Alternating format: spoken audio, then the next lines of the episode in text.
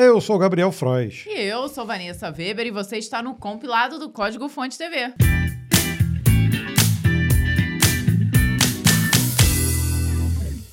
Se você acompanha o compilado, você já sabe que Call Stack é o quadro onde trazemos para vocês oportunidades. Dessa vez para trabalhar em uma multinacional que está na lista de melhores empregadores do mundo 2023 da Forbes. A oportunidade é para analista sênior de desenvolvimento de software Java na Philips.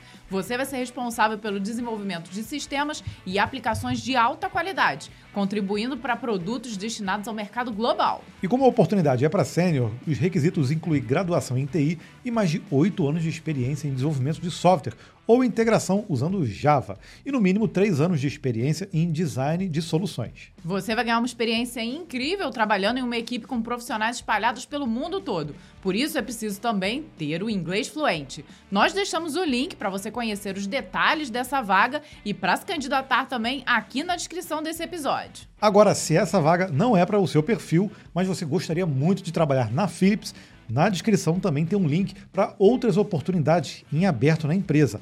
Acesse e confere, são muitas. E Costec não acabou não, viu? Quem acompanha o compilado está por dentro das novidades da Nvidia e conhece o momento que ela está vivendo, se tornando aí a terceira maior empresa dos Estados Unidos.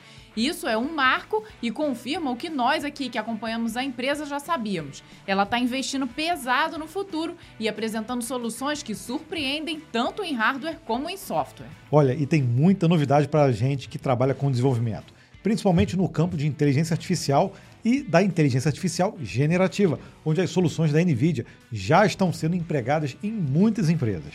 Para acompanhar e evoluir os seus conhecimentos no assunto, seja sobre tendências ou de forma prática, você deve se inscrever no NVIDIA GTC 2024, que é a conferência para desenvolvedores da NVIDIA com muito conteúdo relevante. Talks, estudos de caso e treinamentos. Alguns desses treinamentos são pagos, mas têm certificado e o restante do conteúdo gratuito, com participação de profissionais de outras grandes empresas e temas indo do básico ao avançado. Por exemplo, vai ser apresentado um estudo de casos sobre os desafios dos LLMs de resolver tarefas usando o Zero Shot Learning, onde um modelo deve ser capaz de realizar tarefas para as quais não foi explicitamente treinado. Então dá para ver que o conteúdo vai ser top. O link para você se inscrever está aqui na descrição. O NVIDIA GTC vai de 18 a 21 de março. E já no dia 18, às 17 horas, tem o keynote do CEO e fundador da NVIDIA, o Jensen Yuhan.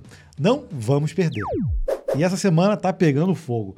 Esse é o compilado 139 que a gente contempla aí as notícias do dia 24 de fevereiro até o dia 1 de março. Inclusive, março agora é o mês que o compilado vai completar três anos de existência, olha só. Que legal, Teremos hein? Teremos bolo para o compilado, Gabriel?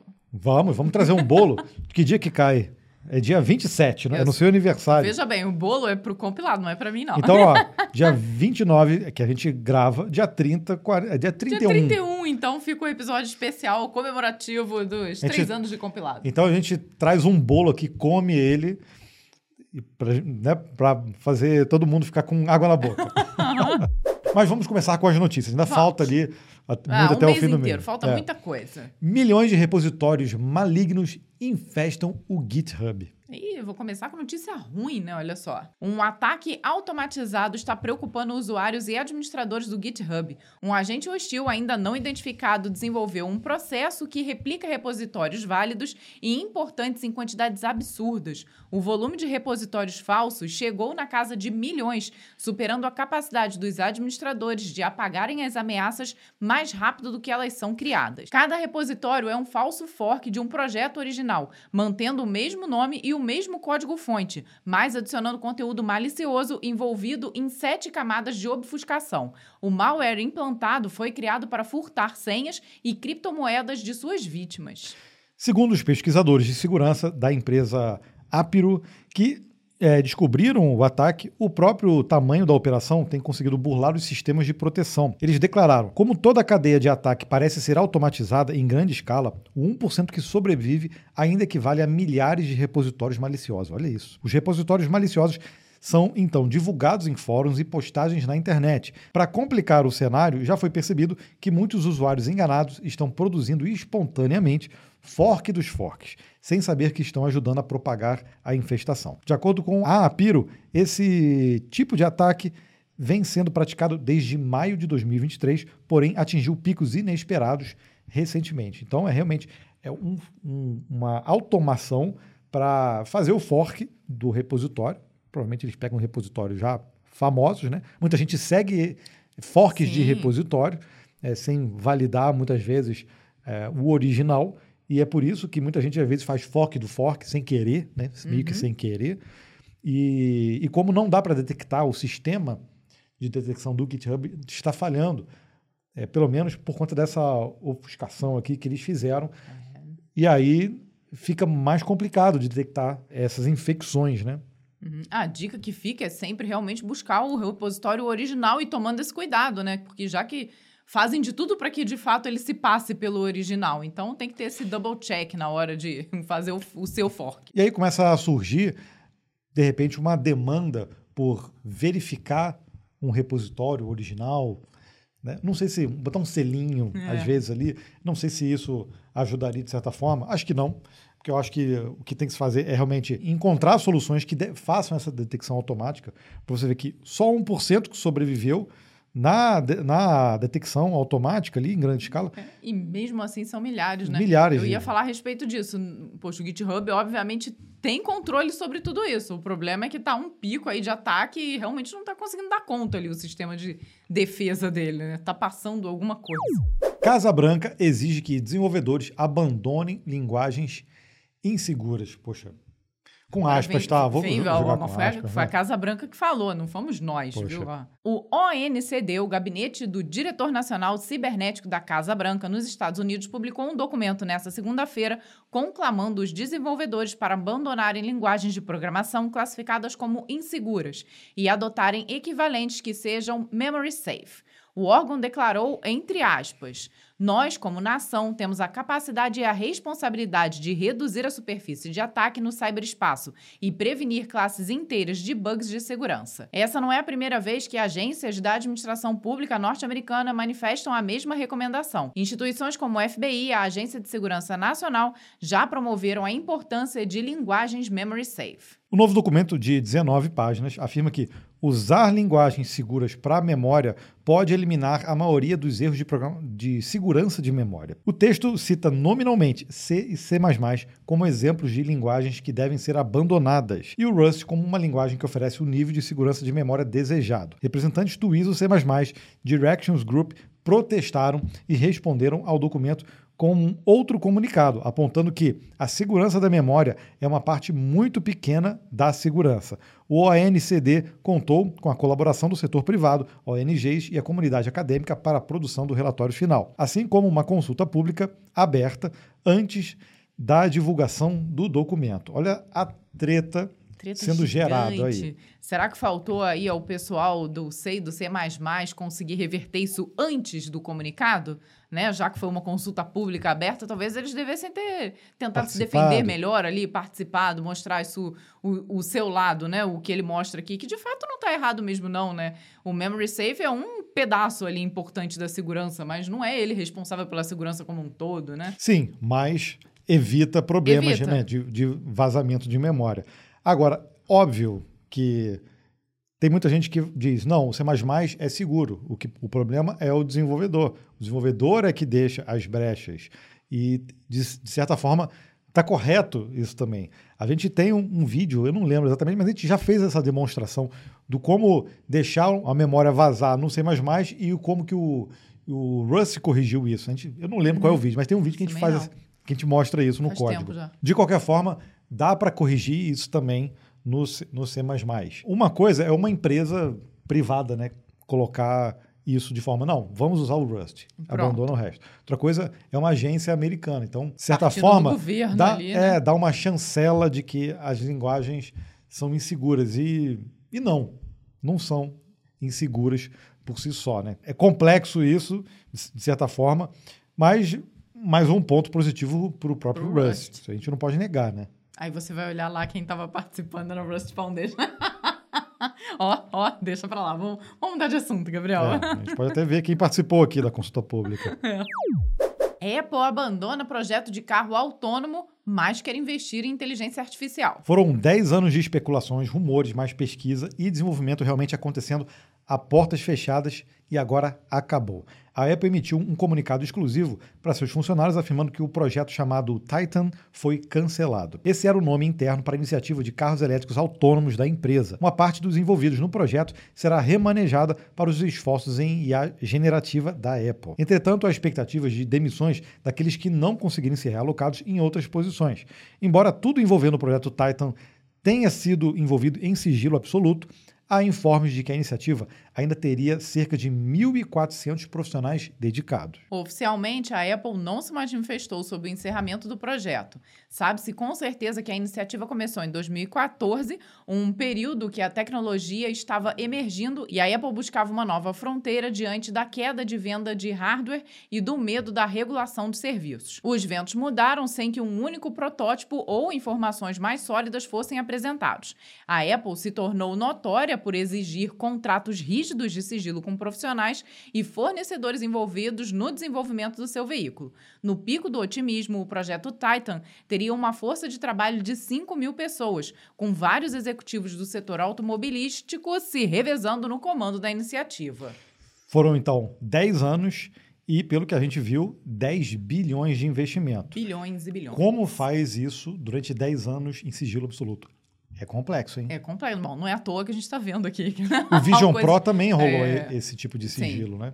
Sem dúvida, a Apple tem esse poder, né? Ela consegue realmente trazer ali contratos bem fechados e bem amarrados, porque tudo fica ali para uma surpresa final. Agora, Mas acaba escapulindo. Agora imagina investir 10 anos, 10 bi em uma tecnologia e simplesmente acabar. Falar assim, não, não vamos mais fazer. E o recado principal é que a, a IA, o próprio CEO da Apple já disse que eles vão investir e vão mostrar esse ano ainda uma iniciativa de IA generativa. Eu acho que eles estão percebendo que eles estão ficando para trás nesse mercado e é um super mercado, né? E... Supermercado, tá? Não, não, é não, um... não, é junto, não é separado. Sim, eu consigo imaginar lá o pessoal da Apple olhando para trás e vindo a Nvidia correndo loucamente lá ali atrás, no mercado. É, é, falando, chegando no pescoço aí, dele. Tá chegando aqui, ela tá chegando por conta de inteligência artificial. Nós vamos ficar aqui parados, não, né? Então para o carro e sai correndo com a IA. O problema é que os projetos na, na Apple eles têm velocidade diferente do mercado, né? Você viu, uhum. o Vision Pro levou também 7, 8 anos para ser lançado, depois do, do Quest, e aí foi aqui, coisa de algumas semanas atrás. E realmente, nesse período, a tecnologia já avançou demais, né? Até por conta, os carros também autônomos já avançaram demais. As tecnologias para carros elétricos, agora que o mercado começou realmente aceitar, a aceitar pelo menos, né? pelo menos, pelo menos aqui no Brasil, é, né? porque no, nos Estados Unidos, em 2013, a Tesla já estava vendendo já, já. coisa para caramba, né? E aqui no mercado mundial aí, a gente vê a BYD e tudo, Pode ser que daqui a alguns anos a Apple se arrependa também de ter parado esse uhum. projeto, uhum. né? Ainda mais que o mercado está tendo um boom, né? Eu não sei se teria demanda, mas a gente olhando de fora parece meio que assim, puxa, vamos pegar o, o bonde andando novamente, né? Uhum. É, do carro elétrico, é, do da IA ali. Da, da, da realidade aumentada uhum. e agora com a inteligência artificial. O problema é que a Apple tem essa capacidade de criar coisas incríveis, produtos incríveis. Então pode ser que realmente ela esse ano ainda vai mostrar um produto revolucionário. Eu acho que essa que é a promessa, né? Pode ser. Eu acho que ela não tem muito desse medo de correr um pouquinho atrás do pessoal. Eu acho que ela se garante do não. Quando eu lançar, eu consigo alcançar no mesmo patamar ou até acima. Talvez coisa que o Google ali acho que deixa um pouquinho a desejar, né? Ele corre, diz que vai lançar, faz um estardalhaço, sei o quê, e às vezes e quando lança rola uma decepção danada, né? E às vezes nem lança. Às vezes nem lança. Fala é. que vai lançar, vai ser maneiro pra caramba, aí deixa pra lá, esquece. Né? Diz aqui para você como que é pra, seria para você, sua, na sua imaginação, essa IA generativa da Apple. O que, que ela pode fazer de diferente nesse mercado que a gente já não tem visto aí é, em outras ferramentas? Stack Overflow se rende a IA e busca a ajuda do Gemini. Se não pode com eles, junte-se a eles. Essa parece ser a estratégia adotada pelo Stack Overflow em relação às inteligências artificiais conversacionais. O portal fechou um contrato com o Google para usar o poder da nuvem da empresa, o LLM Gemini, para integrar serviços de IA em seu fluxo de trabalho. Inicialmente, o Gemini será empregado para acelerar o processo de aprovação de conteúdo na plataforma e gerar experiências ainda mais otimizadas de envolvimento no fórum. Em outras palavras, a IA irá substituir parte do caráter humano dentro do Stack Overflow. Será moderando respostas de usuários seja interagindo diretamente com os próprios usuários nos canais de interação. A parceria entre as duas empresas será uma mão dupla. O Stack Overflow estará diretamente integrando o console do Google Cloud e permitirá que os desenvolvedores consultem dúvidas e respostas na interface. Novamente, uma das maiores preocupações está na privacidade dos dados. Oficialmente, as respostas geradas pelos frequentadores do Stack Overflow estão protegidas por uma licença Creative Commons. Os administradores da plataforma garantem que o contrato com o Google não irá trancar esse conteúdo, que seguirá aberto para todos através de uma nova API pública. Além disso, o Google não terá acesso a dados proprietários do Stack Overflow nem as informações pessoais de seus usuários. Tudo bem, mas de certa forma, se é, é necessário enviar a informação para para poder moderar isso, isso vai né, para o servidor do, do Gemini. Não quer dizer necessariamente que é armazenado, quer dizer que é processado ali e depois não é armazenado. Tem muitos contratos, inclusive dessas plataformas de inteligência artificial que é desse tipo. Olha, uhum. as informações não ficam retidas no nosso servidor. Né? Então a gente, a gente vê realmente uma preocupação em mostrar que essas plataformas são seguras em termos de, de privacidade. O Google lançou há algumas, alguns dias atrás o Dima, que é justamente um, uma inteligência artificial é, para você poder treinar o seu próprio modelo e é open source. E ele já foi pré-treinado justamente com o Gemini. Eu acho que nesse caso poderia até ser uma, uma solução para o Stack Overflow, ao invés de usar direto o Gemini, eu não sei se eles vão adotar isso ou não, é. usar o Dima para fazer esse treinamento. E aí você faz em casa.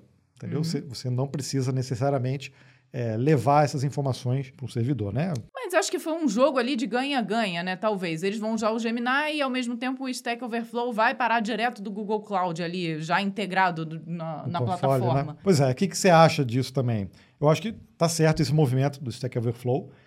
Tem que se render realmente à IA e, e usar esse, esse tipo de ferramenta. Eu sei que eles têm um pé atrás, eles querem continuar com a comunidade que eles construíram e é importante também, mas a gente não pode fechar os olhos. Muita gente já não usa mais o Stack Overflow como fonte de consulta. Uhum. E isso aí vai a, a, acabando meio que é, tirando ali a, a máquina que era que ela tinha, que ela né? tinha de geração de conteúdo. Então a gente vai só para inteligência artificial, né? Então ela ter esses mecanismos também, pelo menos de moderação nesse primeiro momento, eu acho que é bem interessante o Dino 2 está vindo de olho na interoperabilidade. A comunidade de Dino comemorou nessa semana a publicação de uma pesquisa online entre seus usuários e a primeira promessa concreta da versão 2.0 do Runtime. Segundo seus mantenedores, o Dino 2 deverá chegar ainda esse ano, trazendo mais compatibilidade com frameworks de terceiros e a capacidade de usar qualquer módulo NPM. Um dos desafios a ser superado nessa entrada será o gerenciamento de dependências, mas o comunicado oficial veio para tranquilizar. Gerenciamento de dependências ainda é doloroso e estamos trabalhando duro em uma solução que esperamos que possa beneficiar toda a comunidade JavaScript e TypeScript. A promessa é entregar um registro moderno baseado em padrões da web. Os mantenedores do projeto convidaram a comunidade para responder uma pesquisa e 700 desenvolvedores foram ouvidos sobre o estado atual do Dino e o que eles esperam do futuro. Os resultados desse levantamento foram vitais para identificar os pontos-chave que devem ser melhorados, além das questões de compatibilidade, que deverão ser prioritárias para 2024, a pesquisa também apontou vitórias, como a adesão dos desenvolvedores ao Dino Deploy. Mais da metade dos entrevistados afirmou ser usuário da solução de hospedagem do próprio Dino. Enquanto isso, mais de 75% dos usuários concordaram que é fácil hospedar seus projetos Dino em qualquer plataforma de nuvem. Então, tá vendo, né? O Dino está correndo por fora e está correndo forte por fora com muitas soluções. O Dino 2 também promete Promete. Muitas mudanças interessantes. É, a gente já falou até aqui algumas outras vezes, né? Ele acabou se rendendo a ter justamente essa interoperabilidade com os pacotes do Node, né? E isso daí fez com que ele comece a crescer, não tem jeito, com né? certeza. né? É aquela coisa da migração rápida, né? Você precisa fazer sem muita mudança no código, que é o mesmo modelo que o BAN adotou. O, o BAN, você pode trocar de runtime e praticamente não precisar de nenhuma mudança em relação ao seu projeto Node. E o Dino demorou um pouquinho, não era a ideia inicial para ele fazer isso, mas agora que, que ele viu que, que, que tem oportunidades ali, é, então soltou, né? E a vantagem do Dino em relação ao Node, isso a gente em algum momento a gente vai ver isso acontecendo, são essas soluções prontas que eles já, já têm, como o Dino Deploy, o Dino KV. Então, assim, é, essas ferramentas auxiliam demais o desenvolvedor, mas não deixam eles presos também ao Dino. Isso que é o, que é o lindo aí de se ver dentro desse runtime. Queria saber de você aí, se você já experimentou, se você já curtiu, se você é, desenvolve e quando você vai escolher um runtime, se você fica em dúvida ou pensa no Node sempre, ah, vai, de Node mesmo, que eu já vai usei. No padrão ali. É, ou assim, não, vamos mudar aqui, vamos, vamos tentar outra coisa aqui. E aí, você tem essa resistência à mudança? Tá de nojinho com o Dino, com o Ban, ou você, ou, ou você encara, às vezes, esses desafios? Copilot for Finance é a Microsoft buscando revolucionar as planilhas. A família de soluções de IA para escritórios da Microsoft cresceu nessa semana com o anúncio da versão prévia do Copilot for Finance. Segundo a empresa, a ferramenta serviria para destacar o elemento humano do processo de finanças. Dessa forma, os profissionais especializados teriam um tempo livre para executar um papel mais estratégico no fornecimento de conselhos e insights para os negócios, enquanto a IA simplificaria tarefas financeiras e automatizaria fluxos de trabalho, assim como também facilitaria a percepção de insights. Copilot for Finance seria capaz de analisar variações nas vendas, rastrear faturas perdidas, acelerar cobranças e outras atividades mais tediosas. Poxa, será? Interessante, Olha. né? Emily He, vice-presidente corporativa de marketing de aplicativos de negócios da Microsoft, declarou que o sistema ERP mais popular dentro das empresas ainda é o Excel e que os clientes solicitam mais funções de ERP dentro do Excel. Em suas palavras, a Microsoft é única porque possuímos o Excel e podemos aproveitar o mecanismo de cálculo do Excel, mas também os dados do ERP para torná-lo mais fácil, ou seja, torná-lo mais fácil e ágil para os profissionais de finanças. Dessa necessidade e expertise, surgiu o Copilot for Finance, uma solução customizada do ecossistema Copilot, totalmente focada no mercado financeiro e suas particularidades e integrada ao Excel. A Microsoft liberou uma demo da ferramenta e um formulário de acesso à versão prévia. Cara, eu achei engraçado aqui o fato dela ter testado isso, né? De que o sistema ERP mais popular dentro das empresas ainda é o Excel. Eu nunca tinha parado para pensar nisso, mas acho que talvez eu não esteja errada mesmo, não, viu? Mas dá para classificar empresas, isso? isso Pequeno... tá, RP, não, eu assim, us, foi de uma usar forma Excel, Usar Excel muito... é uma coisa, transformar isso... Mas tudo bem, dá para fazer controle de estoque, dá, dá para fazer controle é. de venda, dá, dá para fazer controle de é, geração de faturas, dá. Dá para entregar isso com. Dá. Tá, tá, bom, mas entende um contexto mais macro que ela está falando. Cara, a quantidade de empresas que ainda faz isso só pelo Excel realmente não é pequena. Sim, não, mas. Não é, tá, não é mas, que eles sejam RP, pelo amor de Deus, longe Mas disso. não necessariamente que isso tudo está integrado. Não, tem, claro que, que não, exatamente. Que Acho que tudo integração. funciona de uma forma muito simples ali, muito precária, provavelmente na maioria das empresas mais básicas. Mas ainda assim, eu concordo que o Excel é uma puta de uma ferramenta e que está espalhada por muitos lugares. Então mesmo a Microsoft usa, pode aproveitar mesmo disso que daí. você viu? use mesmo um sistema e tem lá exportar para Excel, pronto. É. Aí exporta para Excel, pronto. O Excel é utilizado, é utilizado como, como uma ferramenta de um RP, não. tá, foi um pouco demais essa, é, essa comparação. É óbvio que ele não é o RP, mas ainda assim eu acho que é uma ferramenta muito utilizada e que a Microsoft pode sim tirar frutos disso daí lançando um Copilot for Finance, né? Tudo bem, eu concordo, estou é, brincando com Excel. A gente usa também o Excel, não, a gente usa mais o Google Sheets hoje em dia, né? Porque online também tem o Excel também online, né? Mas eu acho que o, justamente o Copilot veio também para dar ferramentas para quem utiliza é, a, o Excel para fazer várias coisas e tirar esses insights, que muitas vezes é a parte meio que chata, ou às vezes as pessoas não têm esse conhecimento técnico aprofundado para fazer isso. Então, para esse tipo de coisa, o Copilot for Finance vai, vai ajudar muito realmente.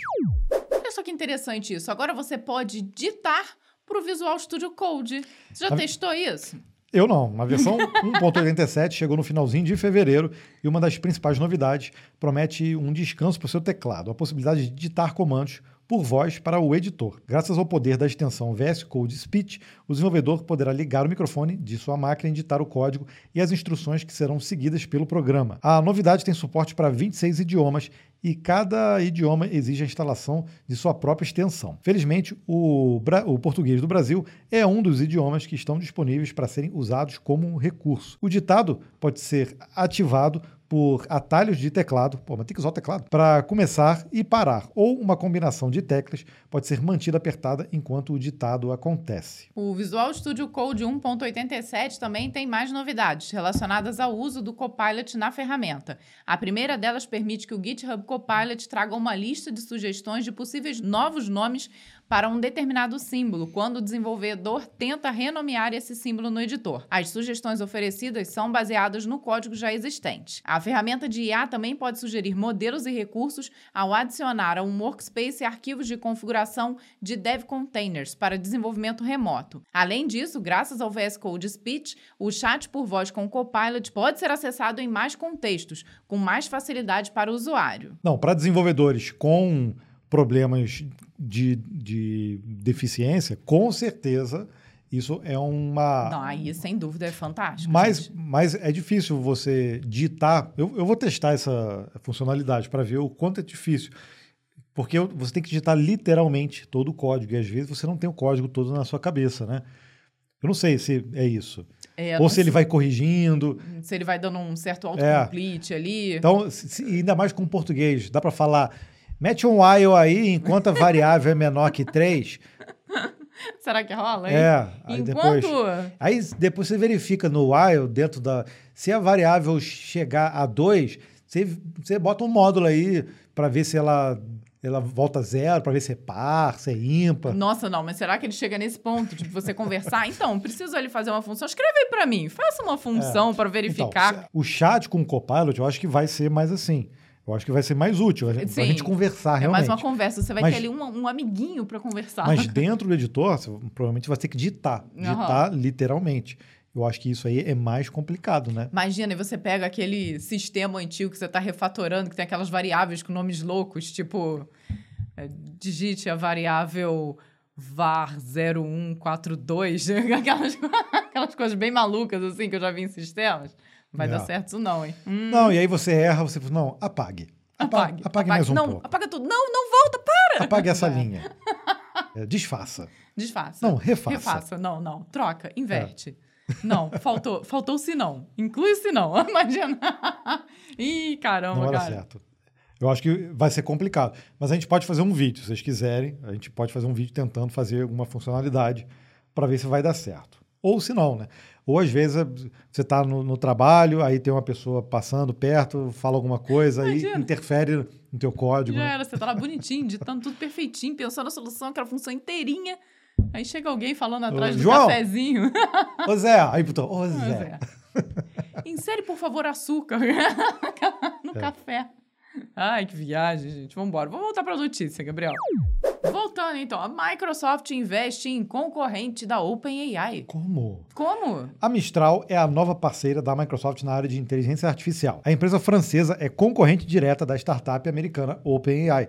De acordo com a própria empresa, seu LLM Mistral Large fica atrás somente do GPT-4 em testes de raciocínio. A Mistral é bastante recente, com menos de 10 meses de operação. Entretanto, a companhia emergente conta com um leque poderoso de nomes entre seus fundadores. Tomara que eu fale certo. Ó. Timothy Lacroix e Guillaume Lampley, antigos desenvolvedores de Ada Meta, em aliança com Arthur Mensch, ex-Google DeepMind. O gabarito e as tecnologias desenvolvidas pela Mistral já garantiram um valor estimado de mercado de 2 bilhões de dólares. Em 10 meses, os caras fizeram uma empresa de 2 bilhões de dólares. Impressionante. Desde sua fundação, a Mistral já recebeu mais de meio bilhão de dólares em rodadas de investimento e agora é a vez da Microsoft se juntar ao grupo daqueles que apostam no potencial da empresa.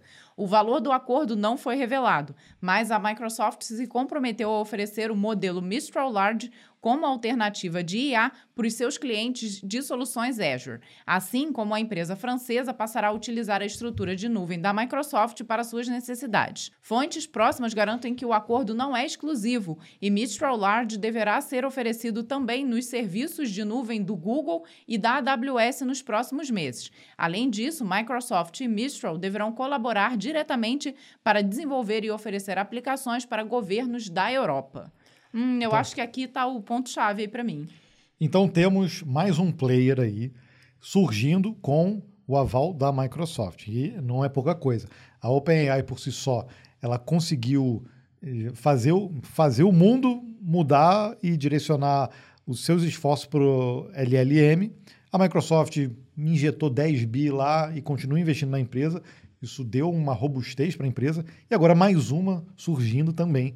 E a Microsoft já colocando a mão dela Dinheiro. lá. Agora, não sei, vejo o seguinte ponto aí. A Microsoft apoia a OpenAI, que é americana. A gente sabe que a União Europeia tem tentado ao máximo deixar com que os dados da União Europeia permaneçam por lá, não saiam de, de lá, principalmente para iniciativas americanas e outras. E aí a Microsoft resolve, então, investir numa empresa que é de lá.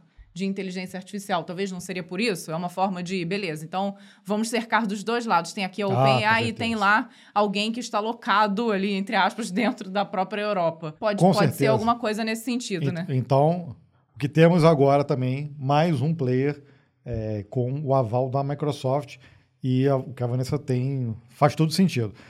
Quero saber de você a sua opinião, saber se a Mistral também vai, de certa forma, emergir aí como uma nova potência, né? já valendo 2 bilhões de dólares, como uma nova potência nessa área de inteligência artificial.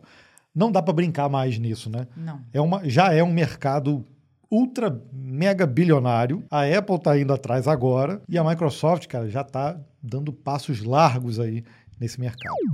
E nessa semana, no Código Fonte, lançamos um vídeo que é um daqueles que eu estava querendo há muito tempo lançar. Tava lá na nossa listinha do Trello fazia tempo isso aí, não tava não, Gabriel? Tava.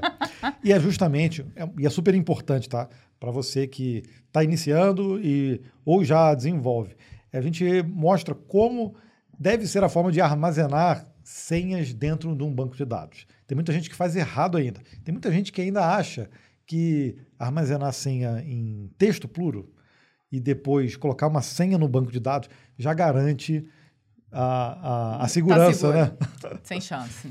Então a gente Usar mostrou. MD5? Ah, é, MD5. Também não, também Não. não, gente. Então a gente mostra que existem algoritmos bem mais parrudos e que evitam até o, o uso de Rainbow Tables e até de força bruta. Então a gente mostra lá em Python e Node, mas serve para qualquer outra linguagem. Separamos também aqui alguns comentários para nós lermos. Do primeiro do compilado 138, viu? Do Lucas. Às vezes sumido, mas quase sempre por aqui. Adoro o conteúdo de vocês. Quanto à complexidade do Rust, não entendo essa preocupação. Ou os devs estão acostumados demais com linguagens mais alto nível, ou estão fazendo isso para irritar os desenvolvedores do Rust. Vem camisa, Insider, Nvidia e fiquei até o final. Tá participando de todos os sorteios. Verdade, né? A gente falou isso da semana passada e o pessoal do Rust ficou meio zangado. É, porque tem gente que implica realmente com a sintaxe do Rust, que não é parecida com o C++ e tudo.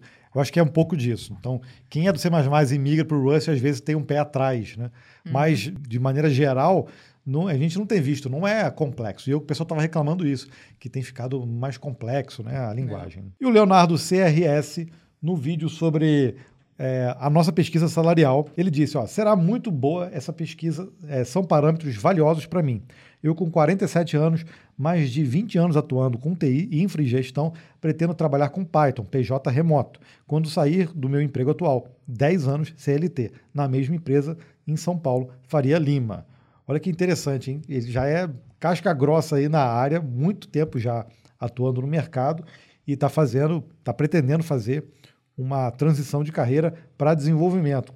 Com certeza vai dar certo, pô, trabalhando com Python ainda, Uhum. com certeza vai, vai tirar de boa, né? Já trabalhando tanto tempo na área de TI, já tem um know-how muito grande aí, né? Pra poder partir pra outra. Então, parabéns, Leonardo, muito sucesso para você. E o Saint Vampire BR disse assim: o universo é maravilhoso. No meio da aula de banco de dados, saiu um vídeo de banco de dados? Obrigado pelo vídeo.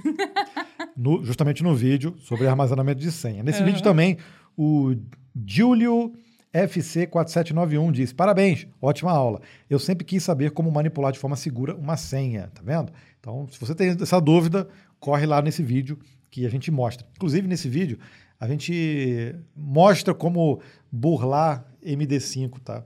Então, é, é bem fácil. Existem aplicações, existe até comentário aqui, existe API que você consegue consultar o MD5. Nossa, é é mais simples ainda.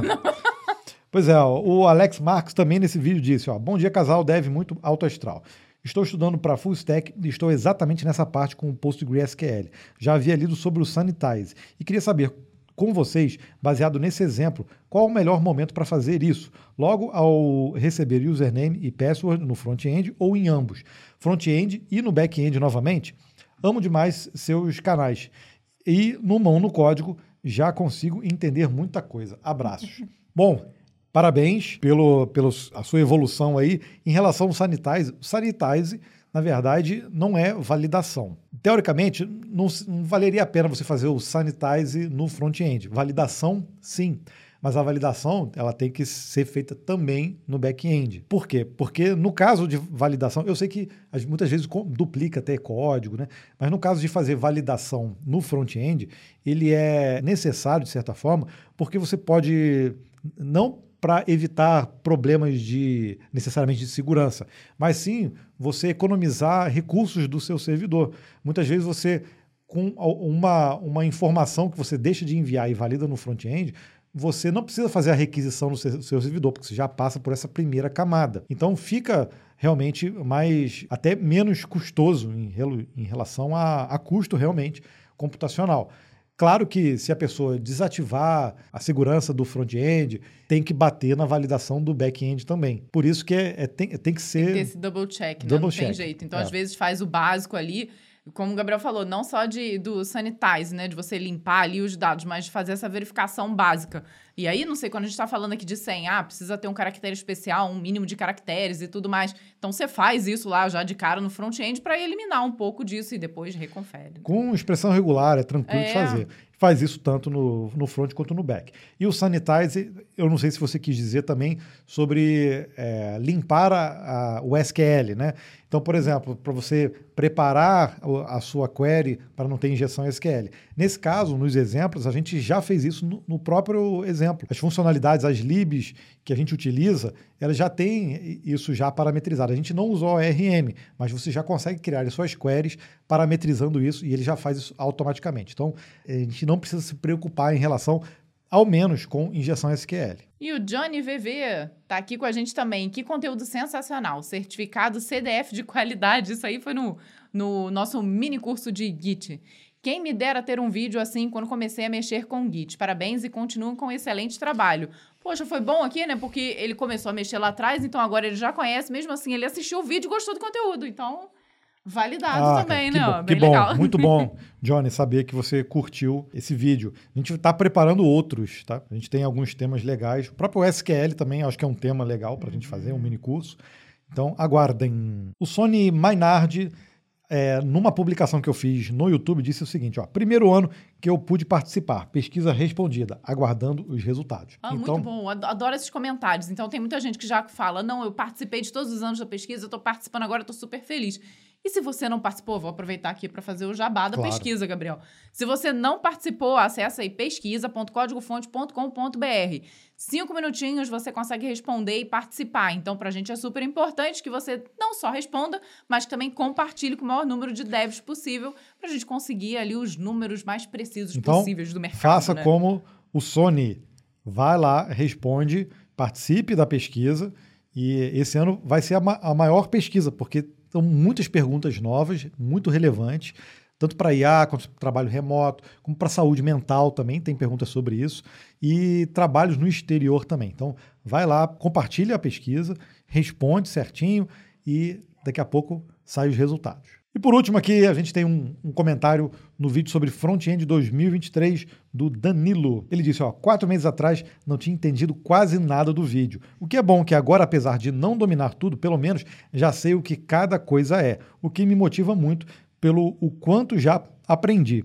Para quem está começando, não desista. Leva tempo, mas um dia chegamos lá. Ou seja, quatro meses, a, a gente fala de muitas tecnologias. Muitas. Não tem como falar de tecnologias para o front-end sem virar uma sopa de letrinhas, É. para quem nunca viu nada. E olha só que legal, ele, há quatro meses estudando, já conseguiu realmente entender, pelo menos, onde se encaixa, encaixa né, cada tecnologia.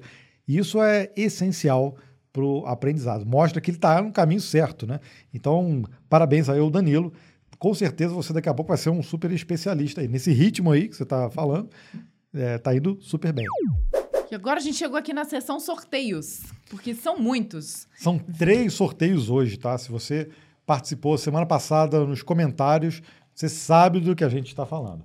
primeiro sorteio é de praxe, né? É o nosso, né? Então, aqui dessa camiseta do compilado, eu ia falar do compilado essa, mas nós estamos com a camiseta do Código, Código Fonte, tanto eu quanto o Gabriel. Camiseta do compilado, nosso podcast. Se você comenta aqui no episódio completo do YouTube, numa semana, na outra semana, você já está participando. Simples assim. Tivemos 244 comentários aí válidos para participar do sorteio. E o vencedor, a vencedora, foi o Ricardo Bastos A. E olha só, ele comentou hashtag NVIDIA. Só isso, olha só. Só isso. Parabéns, Ricardo. Eu vou entrar em contato com você através do seu próprio comentário. Você não ganhou, pelo menos por enquanto, o sorteio da NVIDIA, mas ganhou a camiseta, viu? Então, parabéns. E qual vai ser o próximo, Vanessa? O próximo pode ser o da Insider, ah, que hoje nós não estamos vestindo nossa camiseta super confortável da Insider, mas, poxa, a nossa também é confortável, né, Tá, Gabriel? Mas da Mas, Insider é, mais, fica... ela tá- ela tá- é, Sexta-feira é dia de lavar roupa. Não vamos lá. Nossa, Aí não, a a gente gente- não fica tanto tempo assim sem lavar lá, não, gente. Mas, a gente usou, não, a gente usou as camisetas. Elas Eu achei que a gente estava o mês inteiro usando e que só hoje a gente já pôs pra lavar, gente. Não, não é assim, não. Tudo bem que ela tem tecido anti-odor, mas, poxa, o mês todo também complica, né? Mas olha só, bastou você ter comentado hashtag Insider no último compilado que você já tá concorrendo agora, viu? E foram 141 comentários. Pois é engraçado, o pessoal assiste o episódio, 200 e poucos comentários. Aí só alguns colocam o hashtag Insider. É Porque só não alguns, quer, gente. o É, hashtag não NVIDIA. fala- Coloca todos, gente. Coloca sempre todas Na as dúvida, hashtags. cara. exatamente. Você vai concorrer a três A sorteios. é. E quem ganhou foi a Rochelle Denis, 5127. Rochelle, ela tá sempre aqui com a gente. Eu falei que ela tinha ganho uma vez uma camiseta, mas ela falou que não. Ela comprou, foi o nosso casaco. Mas agora você Ah, é. ganhou o Vale Compras da Insider, olha só. Olha que legal. E ela comentou, ó, obrigada por mais esse episódio. Hashtag Insider, hashtag Vem Camisa. Rochelle, vou entrar em contato com você para te enviar justamente o seu Vale Compras da Insider no valor de 160 reais. Agora, se você aí não teve a sorte da Rochelle, você pode acessar o nosso cupom de desconto que tá aqui na descrição do episódio, tá? E aí você ganha 12% em todo o site da Insider. E depois, Rochelle, ela tá sempre com a gente, acompanhando o compilado. Depois que você fizer a sua compra lá, volta, volta nos comentários, diz pra gente realmente se o produto não é top. As camisetas, o- todos os produtos da, da Insider são muito São bons. top. E você pensa que acabou? Não, não acabou não. Ainda tem o sorteio da NVIDIA. E o da NVIDIA, olha só, bastou colocar aí hashtag NVIDIA que você vai concorrer a um vale curso, né? Dentro do DLI, que é o Deep Learning Institute da NVIDIA. Lá tem cursos de 30 e de 90 dólares. O cupom que você vai ganhar aqui, tanto faz. Você pode escolher o curso que você quiser, não interessa qual o valor, tá? Uau. Então, escolheu de 30 é o de 30, escolheu de 90 é o de 90. E tá valendo o sorteio agora e vale para a próxima semana também. Então, já comenta aqui, hashtag NVIDIA, que na semana que vem vai ter mais sorteio, tá? É curso pago que sai de graça. Exatamente. Então, e olha com só. certificados, Com né? certificado. Da própria NVIDIA. E se você está acompanhando aqui o compilado, tá vendo que a gente está falando da NVIDIA direto, porque ela é a terceira empresa aí é, mais valiosa dos Estados Unidos e é a empresa que tem assim é, muitas soluções de inteligência artificial. Então, é, os cursos da NVIDIA hoje, com certeza, vão ter um peso no mercado. E quem ganhou foi o AOC TV 2719.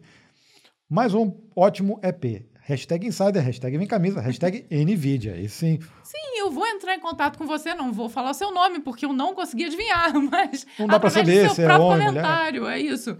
É, mas, de qualquer forma, você ganhou, como eu falei, vai poder escolher ali o curso que você quiser dentro do DLI para poder fazer e tirar o seu, o seu certificado. Gente, comenta então aqui, hashtag NVIDIA para concorrer ao próximo e tem também o link para você fazer a inscrição no NVIDIA GTC 2024 para acompanhar todo esse evento aí, todas as novidades da NVIDIA. Ali também tem muito conteúdo técnico que vai ali desde o iniciante até o avançado, então tem muita coisa, viu? São alguns dias de uma quantidade exorbitante de conteúdo, Olha, né? então tá chegando o NVIDIA GTC.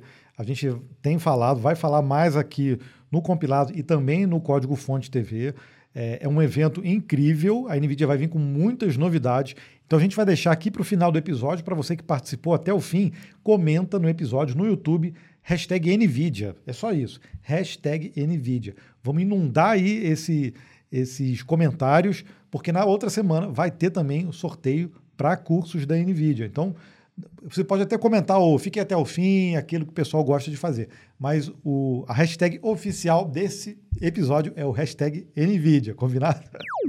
E estamos chegando ao final de mais este compilado que agora está acontecendo aos domingos, às 8 horas da manhã, nossa estreia. Então, espero que você tenha aí um domingo maravilhoso com sua família, com os amigos, ou sozinho mesmo, se for o caso, né? não tem problema não. o que importa é você estar tá sempre atualizado com as notícias mais quentes do mundo da programação. Espero você, então, na próxima semana. Fica com Deus e até a próxima. Tchau, tchau. Tchau.